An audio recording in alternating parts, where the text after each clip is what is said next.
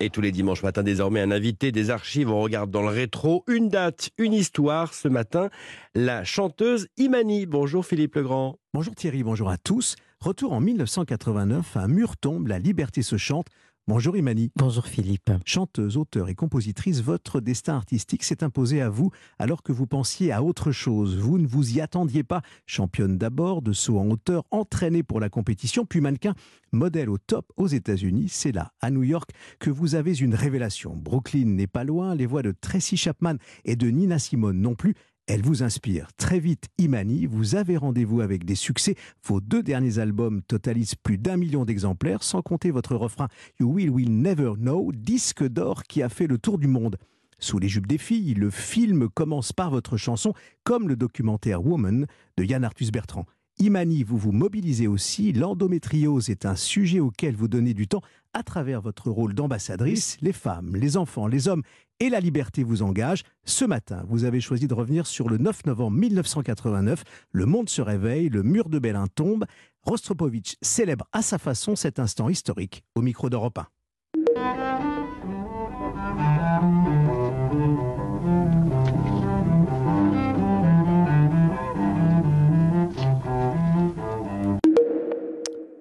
Ce 9 novembre, avec euh, au moment de la chute du mur de Berlin, c'est votre date. Euh, ce Rostropovitch célèbre à sa façon euh, justement ce moment de liberté. Pourquoi avoir choisi ce 9 novembre 1989 Moi, je me rappelle en 89, j'avais 10 ans. En fait, je me rappelle très bien de ce moment-là. C'est bizarre, je me rappelle pas tant de moments de ma jeunesse. Pour je ne sais quelle raison, on en parlera à mon psy plus tard, mais. 89, par contre, je me rappelle très bien être euh, devant ma télé avec mon père qui arrête pas de dire c'est historique, c'est historique, comme le, le, journaliste euh, aussi à la télé. Et puis, euh, on voit ces concerts et ces gens qui s'embrassent. Et, et, effectivement, on a, avec tout ce qu'on nous avait appris à l'école, on, on, imaginait que ça, c'était ça la liberté, en fait, que euh, on, on, passait vraiment bah, de l'autre côté d'un mur. Donc Berlin-Est, Berlin-Ouest, ouais. avec une frontière. Avec... Évidemment, à chaque fois, il faut la franchir. Et voilà. Et, et, d'un coup, c'était la fin des frontières. Et c'était la fin de euh, l'inégalité. C'était, en tout cas, symboliquement, j'avais l'impression d'être, euh, ouais, d'être témoin d'un grand moment de l'histoire et de me dire. Euh, d'ailleurs, deux ans plus tard, j'y suis allé avec ma, avec ma classe et, et à l'époque, on pouvait encore, peut-être ou un an plus tard, je me souviens plus, mais on pouvait encore ramasser des miettes du mur Aujourd'hui, c'est plus possible. Oui, des blocs de pierre. Voilà, c'était des ça. blocs de pierre. J'étais revenu avec un bloc. Enfin, j'avais l'impression de d'être un super héros. Je sais pas comment dire. Il y avait quelque chose. De... Porteur d'un message, d'une mission peut-être, euh, défendre la liberté encore et toujours? Je ne sais pas si à l'époque ça se formulait de cette manière parce que comme je disais, j'avais 10 ans. Par contre, peut-être que ça parlait à ma fibre, euh, oui, militante. Peut-être que, en tout cas, de savoir qu'on était euh, au centre et au cœur euh, de cette libération. Le fait d'être témoin, on avait quand même l'impression d'être acteur. Et derrière euh, une ombre, hein, il faut dire que derrière cette chute du mur de Berlin, c'est la fin d'une forme de totalitarisme, puisqu'il y a cette réunion des deux Allemagnes. Et puis une ombre, hein, c'est ce que je disais, celle de Gorbatchev, qui a porté, hein, vous vous souvenez, au fond, cette, cette flamme-là d'une liberté nécessaire à l'est de cette partie de l'Europe si vous voulez, moi, euh, même si ce qui était intéressant, c'est que quand je suis allée en Allemagne, pas très longtemps après, en Allemagne de l'Est d'ailleurs, parce que j'avais une amie qui était de là-bas, euh, c'était euh, l'envers du décor qui était intéressant. C'est-à-dire que nous, de notre point de vue de Français, on regardait à la télé, tiens, ils sont libres, ils vont être heureux maintenant. Et puis ils ont été tellement cadrés avec le communisme qu'en fait, il y a plein de gens qui se sont retrouvés complètement perdus. Et puis d'un coup, c'est le capitalisme qui arrive, et là où tout le monde avait un emploi, tout le monde avait à manger, même si c'était euh, dans des conditions euh, extrêmement euh, dures et discutables, j'en suis sûr. Et ben, moi, pour la première fois, j'étais confronté à aussi une réalité dont on ne parlait pas on parlait pas de la réalité des gens qui, euh, bah, qui étaient quand même dans le regret de cette époque. Euh, parce que le monde, il n'est pas blanc ou noir, c'est pas euh, les, méchants communistes et les gentils capitalistes. Voilà, il y avait... Et c'est aussi ça, c'est un apprentissage de, de, de, ce monde tridimensionnel qui arrive aussi au moment où moi je suis une adolescente et que je comprends que mes parents n'ont pas toujours raison, que le professeur n'a pas toujours raison, que les livres non plus, et qu'il y a une Oui, il y a, une pointe de, révolte au fond, une, une envie de dire euh, tout n'est pas comme ci et tout n'est pas comme ça. Tout n'est pas noir, tout n'est pas blanc. C'est-à-dire qu'il y a beaucoup, beaucoup de gris. Quelque part, oui, c'est le début de... Une prise de conscience de ce monde qui s'organise autour de vous. d'une prise de conscience et du... Ouais, d'une prise de, de l'histoire qui s'écrit Qui s'écrit et, et, se dire... Euh, oui, en fait, moi, ce qui m'intéresse, c'est le gris. C'est pas tellement... Le blanc et noir, on est tous à peu près au courant. Mais ce qui m'intéresse, c'est le gris. Mais le gris, ça demande du travail, ça demande d'écouter les gens, ça demande de se mettre à leur place, ça demande, euh, oui, de la recherche. Et en fait, les gens, ils n'ont pas vraiment envie de faire cet effort-là. C'est quand même plus dire de dire il y a les méchants à droite, les, les, les gentils à gauche, et nous, on fait partie des gentils. Euh, et, et qu'on les a libérés, ils devraient être contents maintenant. Mais, euh, mais voilà, peut-être que c'est le début, peut-être. d'un monde à moi qui s'effondre, c'est-à-dire oui, ça arrive au début de l'adolescence et je comprends que les gens sont très dimensionnels, que c'est pas simplement des choses écrites sur du papier.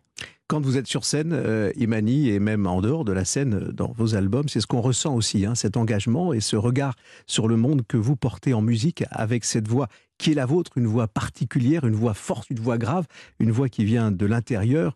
Euh, comme disait un autre chanteur. Mmh Votre nouvel album, justement, le raconte un peu différemment. Hein. Voodoo, Cielo, Hein, voodoo. Voodoo. Voodoo, Cielo. C'est le titre. Euh, il y a des violoncelles. C'est une autre manière d'orchestrer. Et vous revisitez des tubes euh, qui sont les, tubes de ces artistes euh, qui vous plaisent et que vous chantez. il y a Elton John, par exemple. Il y a aussi Cat Steven. Il y a aussi Madonna. alors, comment s'est organisé, ce, organisé ce nouvel album? Alors oui, ça s'appelle Voodoo Cello. cello en, en, anglais et en italien d'ailleurs, ça veut dire le violoncelle.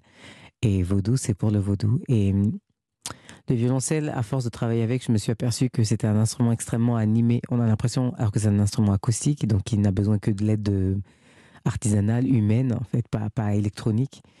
Euh, il peut sonner comme un didgeridoo, comme une guitare disto, comme euh, des claviers, comme des chœurs même parfois. Et euh, donc on a l'impression qu'il y a un esprit. À ou comme une larme, ou comme un sourire. C'est au fond la traduction des émotions et des sentiments incroyables le avec cet instrument. vraiment, oui. Et puis en plus, ce qui est très intéressant, c'est que chaque violoncelle a son son presque. J'ai une de mes musiciennes qui a un violoncelle euh, qui est fait d'un sol pleureur. Et elle dit que son violoncelle, il a tendance à pleurer justement, il a couiné, il est, très sombre, il est très mélancolique. Alors est-ce que c'est l'histoire qu'elle s'est écrite? Mais il y a quelque chose de très personnel avec le violoncelle. Donc le vaudou, c'était assez logique d'arriver euh, par là euh, et de, faire l'association du vaudou et du violoncelle. Et vaudou cello, ça fait aussi penser à Vaudou Child de Jimi Hendrix. Donc je pense que c'est, enfin voilà, c'était un, bon présage. Imani, euh, on va vous retrouver en France avec cette euh, orchestre de huit violoncelles et vous serez le 8 juin prochain au Grand Rex. Il faut noter euh, cette date parce que au fond euh, le théâtre du Châtelet où vous allez triompher où vous triomphez est complet. Donc il faut noter les dates de la tournée. Merci d'être venu sur Europe 1 ce matin et on va se quitter avec Imani votre chanson. Vous l'avez choisie, c'est un extrait de votre nouvel album Wonderful Life, encore de l'espoir encore et toujours. C'est un bonheur de vous entendre. Merci d'être venu. Merci de m'avoir reçu. Here I go out to see again. The sunshine fills my head. And dreams hang in the air. Gulls in the sky and in my blue eyes. Feels unfair. There's magic everywhere. Look at me standing here on my own again. Straight in the sunshine. No need to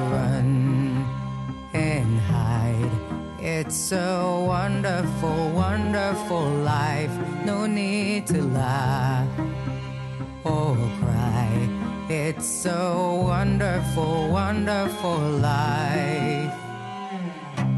The sun in your eyes, the head is in your hair. They seem to hate you because you're there. I need a friend.